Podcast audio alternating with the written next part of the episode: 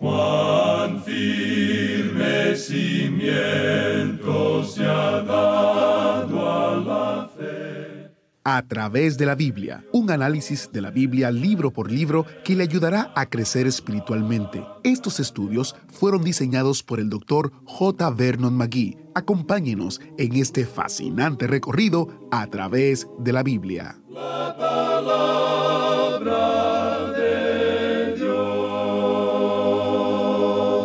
El amor entre los prometidos, el compromiso ante Dios y los familiares y amigos reunidos, la gran celebración. ¿Solo yo lo pienso o usted también está de acuerdo de que hay algo en una boda que nos encanta? Sabemos por las escrituras que a Jesús le encantaban las bodas. De hecho, no solo realizó su primer milagro registrado en una boda, sino que a menudo enseñó usando la boda como una metáfora de la relación entre él y la gente a quien él ama. Bienvenido a través de la Biblia, el programa donde conocemos a Dios en su palabra. Soy su anfitrión, Heiel Ortiz. Cuando Jesús describió cómo será cuando Él venga de nuevo por nosotros, usó una boda como ejemplo. Según la antigua costumbre judía, el futuro novio se iba a la casa de su padre. Luego, después de un tiempo, regresaba sin anunciarse para reclamar a su novia. Cuando Jesús dijo en Juan 14, Y si me fuere y os preparare lugar, vendré otra vez y os tomaré a mí mismo, para que donde yo estoy, vosotros también estéis. Todos los que oyeron sabían que describía la tradición de las bodas. Como la novia en los tiempos bíblicos esperaba con emoción y anticipación el regreso de su novio, así nosotros esperamos con gran anticipación el pronto regreso de Jesús. Esta es la hermosa imagen que estudiaremos hoy en Cantar de los Cantares, así que abra su Biblia o encienda su Biblia en Cantares capítulo 2. Hoy nos toca estudiar los versículos del 8 hasta el 11. Iniciamos este tiempo en oración. Padre Celestial, Padre Eterno, te damos gracias por tu amor incondicional aun cuando nosotros no lo merecemos. Gracias por esta imagen de una novia que espera a la llegada de su esposo. Señor, nosotros esperamos tu regreso. Esperamos con ansias el regreso de Jesucristo. Hasta que vengas, te pedimos que nos ayudes a serte fieles. Ayúdanos a velar y a orar y a mantenernos firmes, Señor, para que cuando vengas nos encuentres preparados. En el nombre de Jesús te lo pedimos. Amén. Ahora prepárese, tome su Biblia como dijimos, ábrala o enciéndala en Cantares capítulo 2, porque iniciamos nuestro recorrido bíblico de hoy con las enseñanzas del Dr. Magui en la voz de nuestro maestro Samuel Montoya. Continuamos hoy en este maravilloso libro de Cantar de los Cantares de Salomón, está compuesto, como hemos dicho, de unos cinco cánticos. Usted recordará que se dice allá en el primer libro de los Reyes que Salomón escribió mil cinco cánticos. Aparentemente nosotros tenemos unos cinco de ellos en este libro. Hay otras personas que opinan que existen más, pero nosotros nos inclinamos a aceptar que solo hay cinco de ellos aquí en este libro. Hoy vamos a comenzar nuestro estudio en el versículo 8 del capítulo 2. Pero antes de eso, queremos regresar un poco para recorrer algo de lo que observamos en nuestro estudio anterior, ya que lo hicimos un poco rápido. Por lo menos vamos a continuar por dos días más mirando detenidamente este texto. Queremos hacer eso muy cuidadosamente y confiamos que, después de eso, usted tendrá el suficiente interés como para leer este pequeño libro y usted podrá observar la riqueza de contenido y significado que tiene al considerar estas páginas que le atraerán al lugar santísimo y a la presencia misma de nuestro Señor Jesucristo. Ahora en el versículo 4 de este capítulo 2 dice, Me llevó a la casa del banquete, y su bandera sobre mí fue amor. Esta es la historia de la muchacha Sulamita, quien finalmente ha sido ganada por el rey Salomón. En primer lugar, él se presentó como un pastor y ganó su corazón y luego él regresó como el rey para llevársela. Más adelante, él la llevó al palacio en Jerusalén, y ella dice en este versículo 4, Me llevó a la casa del banquete, y su bandera sobre mí fue amor.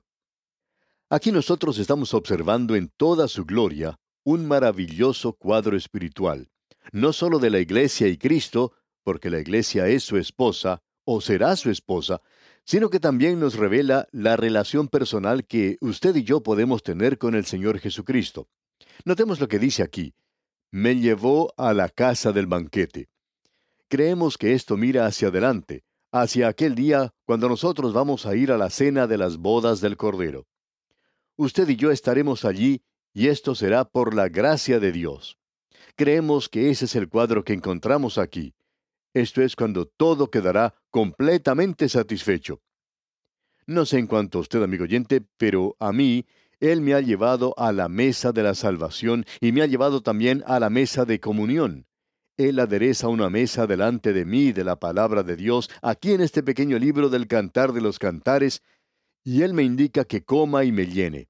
Así es que Él me ha llevado a la casa del banquete y Él me lleva también a la mesa del Señor. Él me lleva a mí ante una mesa llena de buenas cosas. Y cuán bueno es Él, amigo oyente, cuán bondadoso y amable y cuán maravilloso es. Nosotros no podemos hacer otra cosa sino cantar alabanzas al Señor.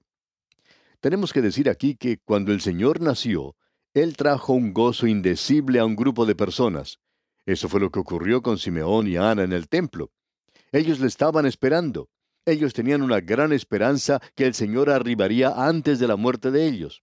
Pues bien, cierto día José y María llegan al templo con el niño Jesús en sus brazos, y qué casa de banquete fue eso para esos dos que habían estado esperando la salvación del Señor.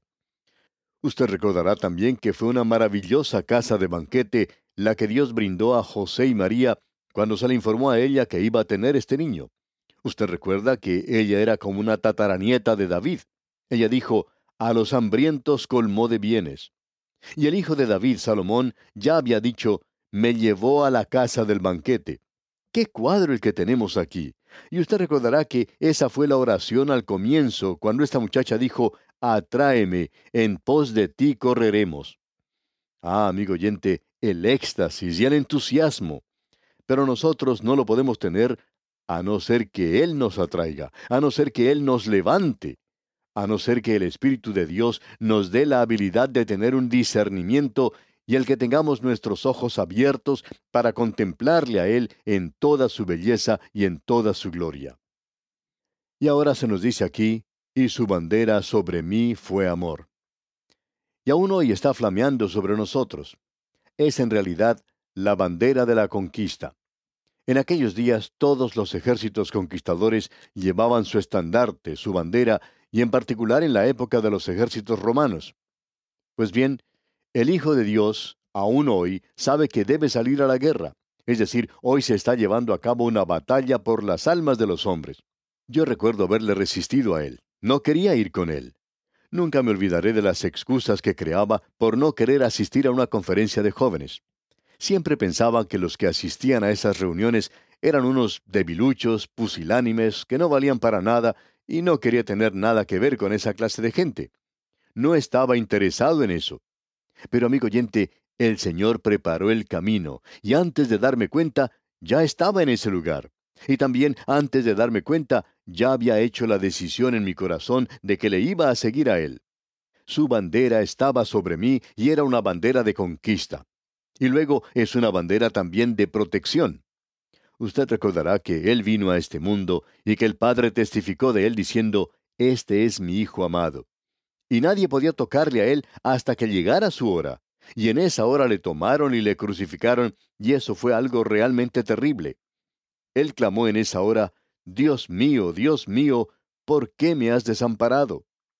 Y luego ellos pensaron que Dios le había desamparado, que él era un desamparado, que ellos podían hacer con él como mejor les pareciera.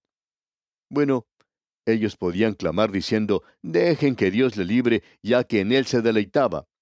Dios se deleitaba en él. Dios había dicho, este es mi Hijo unigénito, en él tengo contentamiento.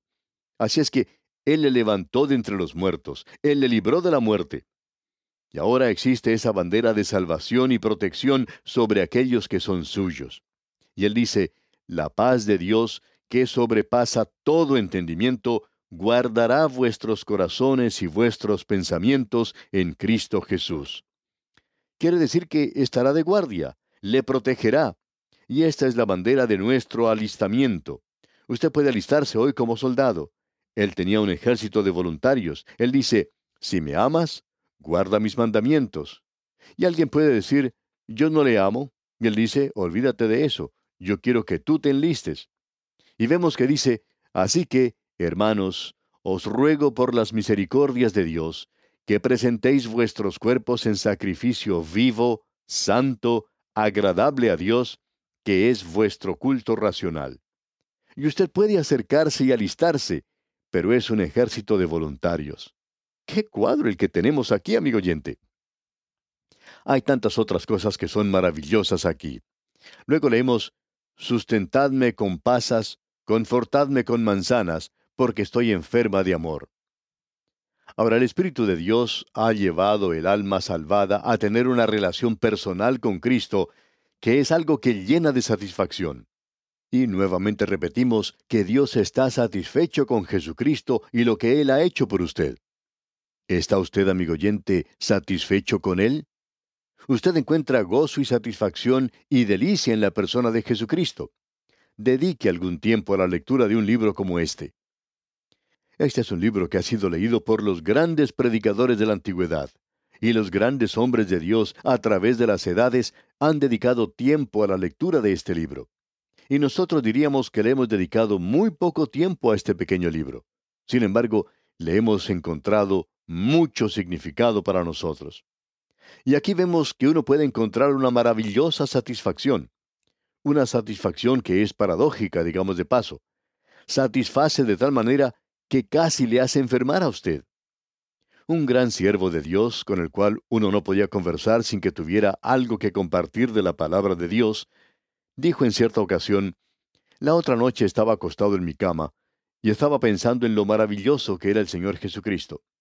Parecía como que hubiera una gloria alrededor de mi casa. No quiero que me entienda mal, no estaba viendo cosas, pero era tan maravilloso el contemplar la persona de Cristo.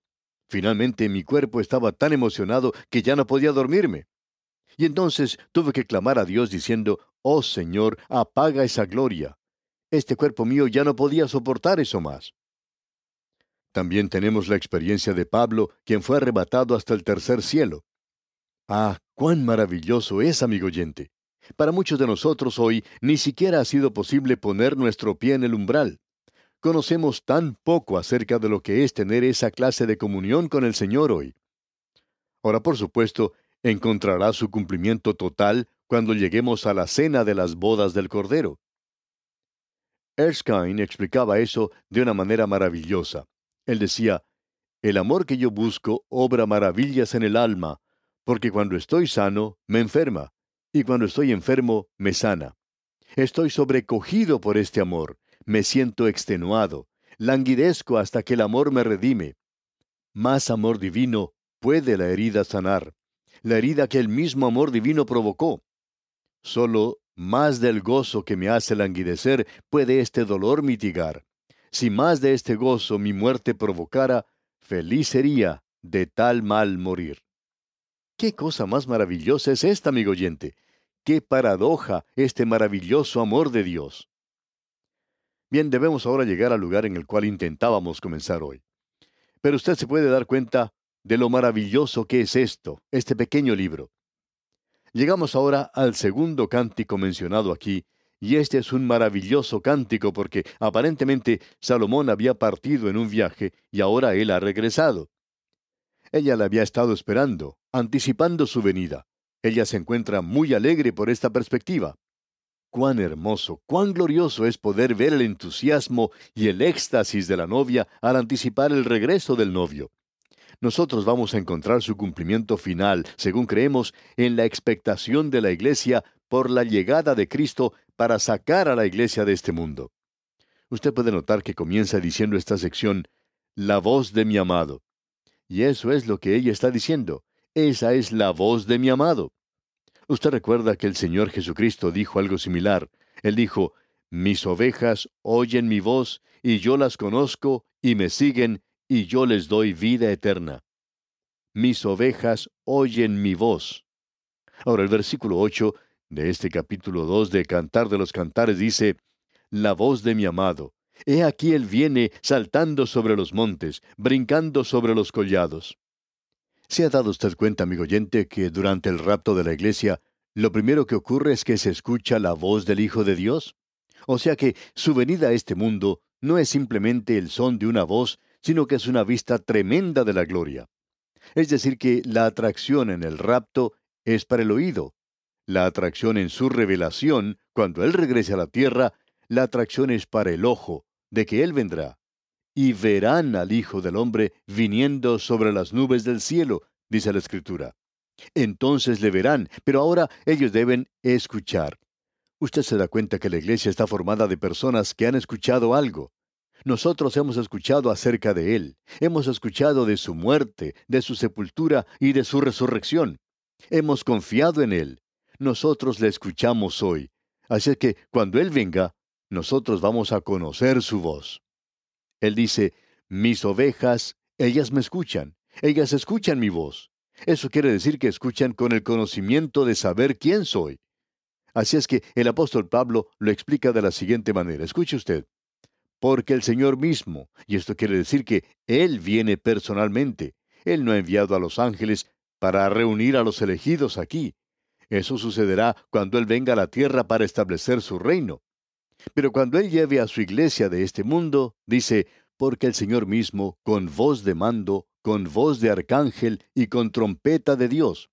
Y todo eso es su voz. Su voz será como la de un arcángel, será como la de una trompeta cuando Él venga. Así es que, aquí en el Cantar de los Cantares, en primer lugar tenemos un cuadro del rapto. Y en el versículo 8 leemos, La voz de mi amado. He aquí él viene saltando sobre los montes, brincando sobre los collados.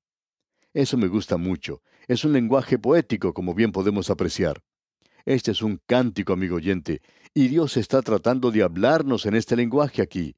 Tenemos algo maravilloso. Él está saltando sobre los montes, brincando sobre los collados. Hay mucho que se dice acerca de los pies de Jesús. El profeta había dicho, Jehová el Señor es mi fortaleza, el cual hace mis pies como de siervas.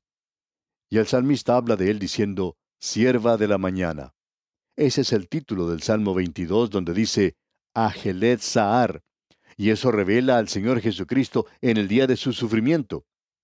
En ese salmo usted puede encontrar la cruz de Cristo, su muerte sobre la cruz. Es un cuadro de sierva de la mañana. ¿Qué cuadro ese? Durante la noche, esa sierva, la gacela, el corzo, ha sido perseguida por los perros. Han tratado de destruirla, han hecho pedazos su carne. Ahora sale el sol, ¿y qué es lo que tenemos? Allí se encuentra la sierva de la mañana en la cumbre de la montaña. Ha podido escapar de todo eso. Está brincando sobre los collados. Él regresará, amigo oyente, y Él está saltando sobre los montes. No puedo pensar que haya un cuadro más poético, más maravilloso que este. Permítanos citar nuevamente lo que Erskine dijo. Cuando mi complaciente Salvador encontró múltiples obstáculos, de cada roca que se puso en su camino, un puente construyó. Él tomó esos obstáculos y los convirtió en puentes. Él hizo un camino para nosotros, y Él es el camino. Y hoy tenemos ese cuadro de su regreso y Él es como el corzo, el siervo.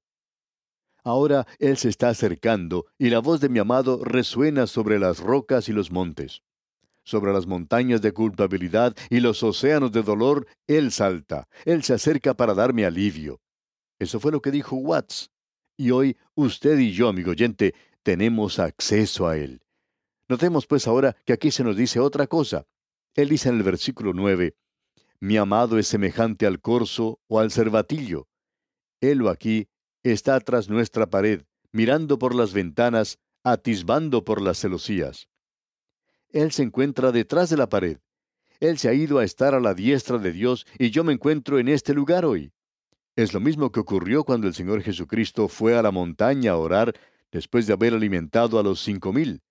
Los suyos se encontraban en el mar de Galilea en una tormenta. Y allí es donde me encuentro hoy yo. Cristo se encuentra a la diestra de Dios. Él se encuentra del otro lado de la pared. y todo lo que está debajo del sol está tratando de evitar que yo me acerque a Él hoy. El mundo, la carne, el diablo. Y hoy Él dice como lo que le dijo a Saqueo, Date prisa, desciende, porque hoy es necesario que pose yo en tu casa. Eso es lo que Él está diciendo a usted, amigo oyente. Eso es lo que Él me dice a mí. Quiero entrar contigo. Y si Él va a entrar con ese publicano y tener comunión con Él, creo que Él puede entrar donde usted se encuentra si simplemente le invita. Él es esa persona de quien pudiera decirse en aquel día, mas en medio de vosotros está uno a quien vosotros no conocéis. Eso fue lo que dijo Juan el Bautista. El mundo no le conoce. Él está detrás de una pared, de una pared de indiferencia, una pared de rebelión contra Dios, una pared de pecado hoy. Qué cuadro este que tenemos aquí. Ahora, en el versículo 10 de este capítulo 2 de Cantar de los Cantares leemos, Mi amado habló y me dijo, Levántate, oh amiga mía, hermosa mía, y ven. Se nos dice allá en la epístola a los Efesios, Maridos, amad a vuestras mujeres, así como Cristo amó a la iglesia y se entregó a sí mismo por ella. Porque Él vendrá y la sacará de este mundo. ¿Cómo? A fin de presentársela a sí mismo una iglesia gloriosa. Una iglesia que es purificada. Amigo oyente, la iglesia necesita eso hoy. Todos nosotros los creyentes lo necesitamos. Él va a santificar y limpiar esa iglesia por medio del lavamiento del agua por la palabra. Es por esa razón por la cual nosotros tenemos este estudio bíblico, para que Él haga lo que dice aquí, a fin de presentársela a sí mismo una iglesia gloriosa, que no tuviese mancha ni arruga ni cosa semejante, sino que fuese santa y sin mancha. Luego, en Cantar de los Cantares, leemos que el amado dice aquí, Levántate, oh amiga mía, hermosa mía, y ven. Y en el versículo 11 continúa, porque he aquí ha pasado el invierno, se ha mudado, la lluvia se fue. Y ha pasado la tormenta, estas tormentas de la vida. ¿Está usted pasando por tiempos difíciles, amigo creyente? Él dijo que eso iba a suceder. Él dijo que en el mundo usted iba a tener problemas. Y tenemos problemas en el mundo. Si usted no está teniendo ningún problema, entonces usted no le pertenece a Él, porque esa es una de las cosas que señalan al Hijo de Dios si usted está pasando por problemas en este mundo, pero ahora ya ha pasado. Pasará cuando Él venga, secando toda lágrima, sanando los corazones quebrantados, y toda tristeza ya ha desaparecido, y nosotros podemos ser llevados a su presencia. El invierno ha pasado, la lluvia se fue, y las flores aparecen en la tierra. Habrá muchas flores en el cielo, en la nueva Jerusalén. El cielo es un lugar de flores, las flores aparecen ahora en la tierra y aquí en la tierra va a ser algo diferente. Ah, amigo oyente, qué cuadro más glorioso, más maravilloso el que tenemos ante nosotros.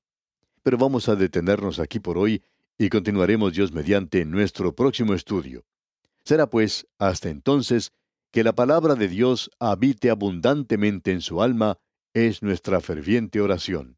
Agradecemos que nos acompañara en el estudio de hoy. Le invitamos a que visite nuestro sitio en internet a través de la biblia.org. Ahí puede suscribirse para recibir las notas y bosquejos de lo que estamos estudiando y noticias del ministerio. También encontrará la variedad de libros y materiales gratuitos que tenemos para usted. El sitio es a través de la biblia.org. Todo lo que hacemos es posible gracias al Señor y a personas como usted que se unen a nosotros en la obra de llevar la palabra entera al mundo entero. A través de la Biblia es una producción de Radio Transmundial.